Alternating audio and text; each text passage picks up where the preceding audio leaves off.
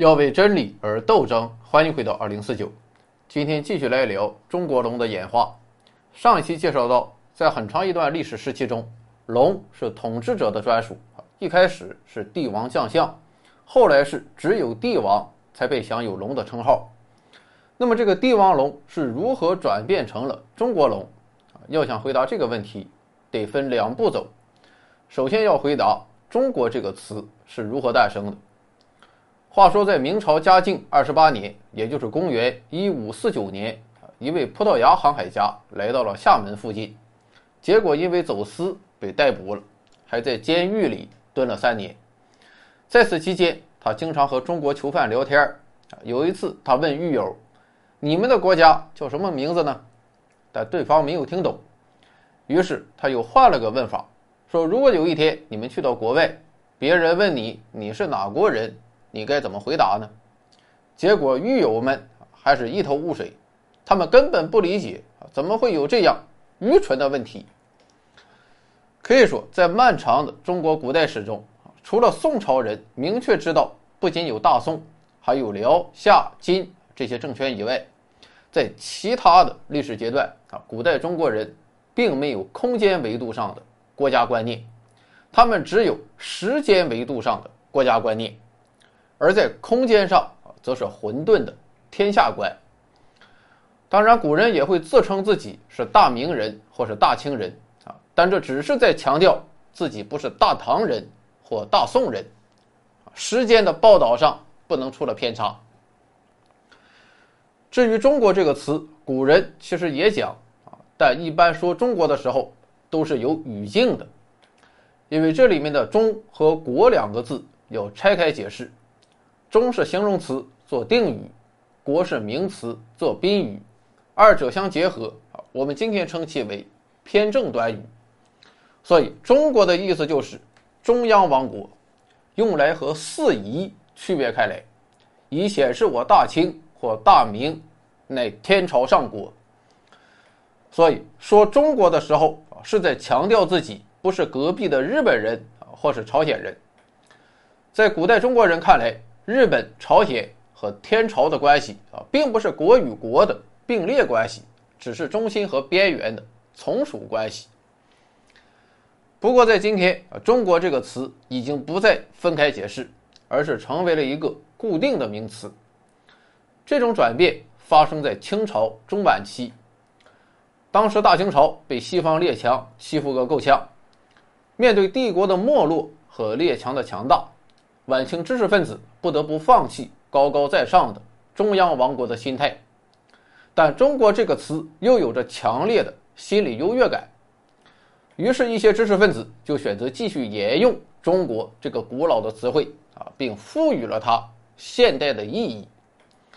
后人对清朝的外交文献进行了统计啊，结果发现，在鸦片战争以前，清朝一般都是自称天朝，很少自称中国；但在鸦片战争以后，天朝的使用频率急剧下降，中国或大清国的使用频率迅速上升。与此同时，中国的现代含义啊，也开始被越来越多的人所接受。好，解释完了中国，那么龙。又为什么会和中国联系在一起呢？干成这件事儿的其实并不是中国人，而是西方人，啊，具体的看就是欧洲传教士。作为最早一批来到中国的欧洲人啊，传教士们那是大受震撼，让他们感到震撼的啊，并不是中国经济发达或是什么地大物博，而是中国的制度。当时西方的国王们啊，一个个。啊，那是上老火了，天天就寻思怎么摆脱贵族的束缚。但中国的皇帝那是大权独揽，高高在上，谁见了都得跪。这就是东方古国留给传教士的第一印象。啊，前面说过，在元明清三代，皇帝垄断了龙的使用权，于是，在西方传教士眼中，代表皇帝的龙也就成为了中国的代名词。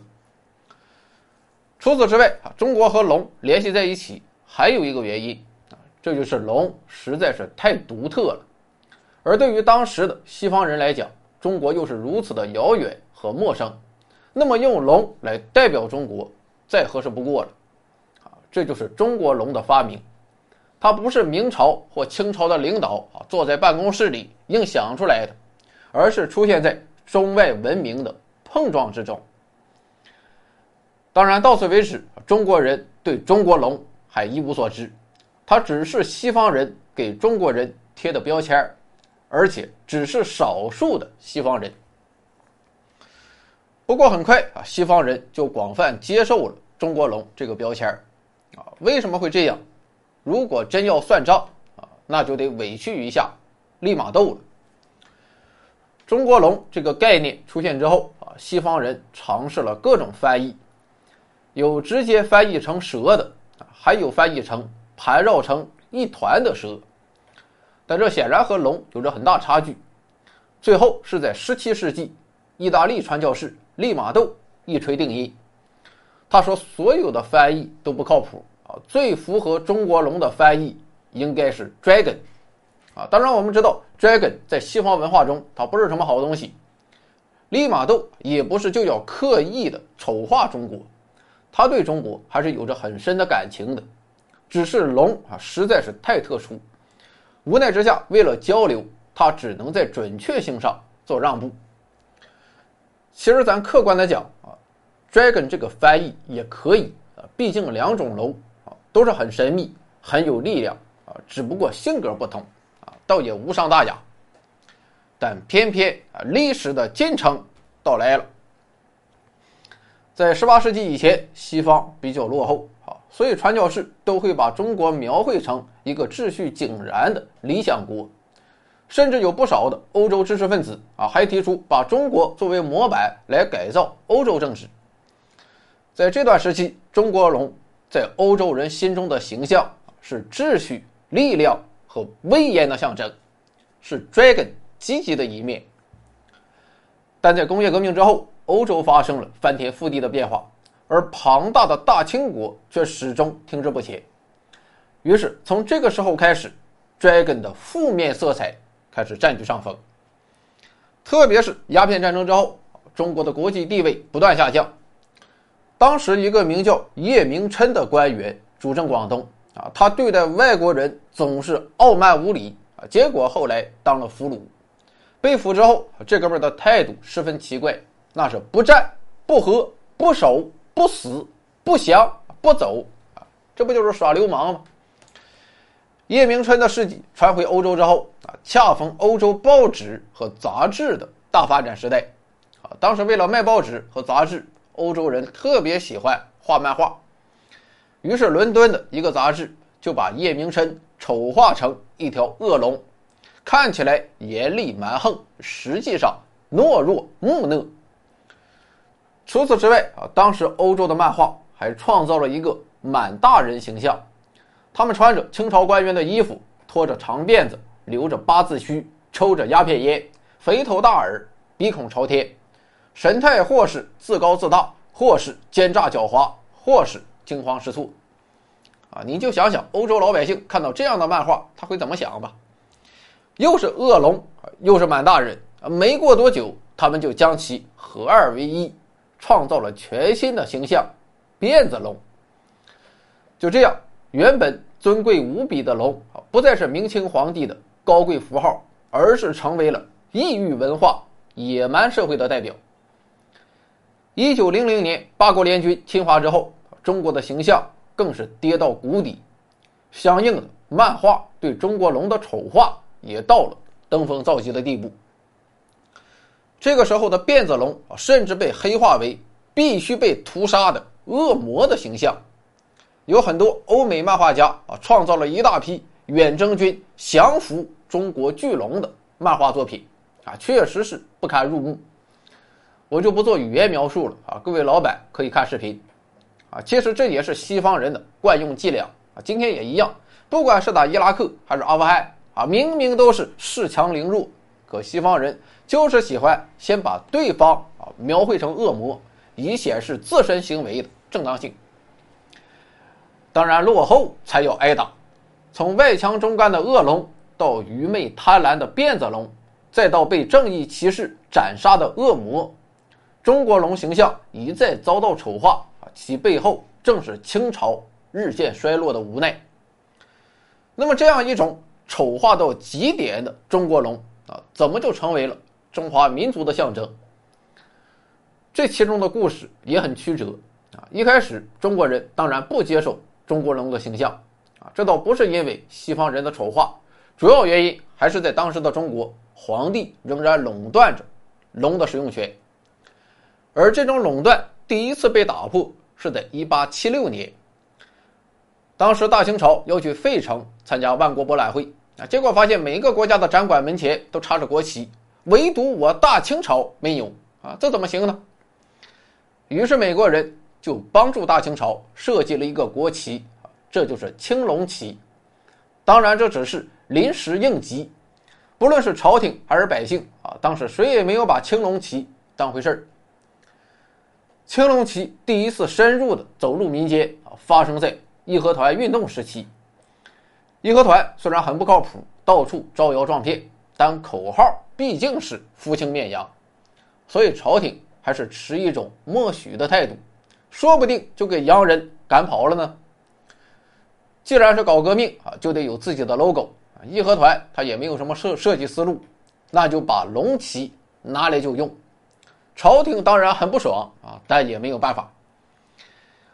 一九零零年，大清朝败给了八国联军。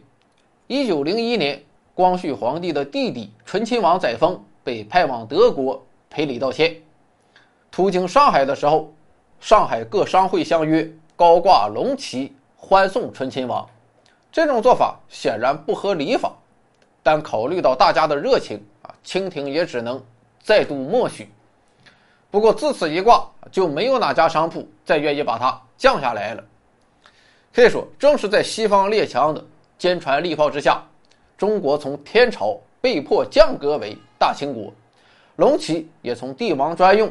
变成了民众共用的国旗，龙也一步步走出了皇家的深宫大院，走进了寻常百姓的生活，第一次在中国人心目中成为了国家和民族的象征。但就在此时，辛亥革命一声炮响，帝制覆灭了。与此同时，龙作为两千年来封建帝制的象征，也遭到了株连啊，成为了要被打倒的对象。没过多久就被丢进了历史的垃圾桶里。可龙的命运还是要考虑到历史的进程。上世纪三十年代，狼子野心的日本帝国主义步步紧逼中华民族，到了最危险的时刻。为了避免国家分裂，一些爱国知识分子意识到，必须要想办法把民众的力量凝聚起来。恰逢此时，一个新的概念传入中国啊，这就是图腾。图腾它有什么用啊？一个合适的图腾正可以凝聚民族的力量。于是这些知识分子们就开始查字典了，他们参考了各种动物，甚至是植物，想要找到中华民族的图腾。找来找去，也还是龙最合适。但把龙作为图腾，争议也非常大。原因有三：首先，龙和帝制时代紧密联系，你现在把龙。又搬出来是什么意思？莫非想要学习袁世凯吗？其次，中国龙在历史上被西方人反复丑化，形象并不好，不利于中国的对外交往。最后，龙不是真实存在的，而是想象出来的，这样一种东西作为图腾能起到效果吗？各路学者们扯来扯去啊，还没扯出个结果，抗战胜利了。解放之后。动物尚且不能成精啊，更何况本身就自带成精属性的龙，所以在这段时期，龙也不被主流文化所接受和认可。龙的命运真正得以逆转，其实发生在改革开放之后。改革开放，解放思想，实事求是，发展成为了全社会的主旋律。同时，中国也张开双臂，以一种全新的姿态拥抱世界。这个时候。特别需要一批励志故事和励志歌曲来振奋人心。就这样，在大众媒体的推动下，中国龙完成了最后一次华丽转型，不仅正式成为民族国家的整体象征，也转变为每个中国人的具体象征。龙身上曾经背负的种种屈辱被暂时放下，取而代之的是他伟大的精神和无穷的力量。在全新的时代，精神焕发的龙的传人必将在党和政府的英明领导下，实现中华巨龙的再度腾飞。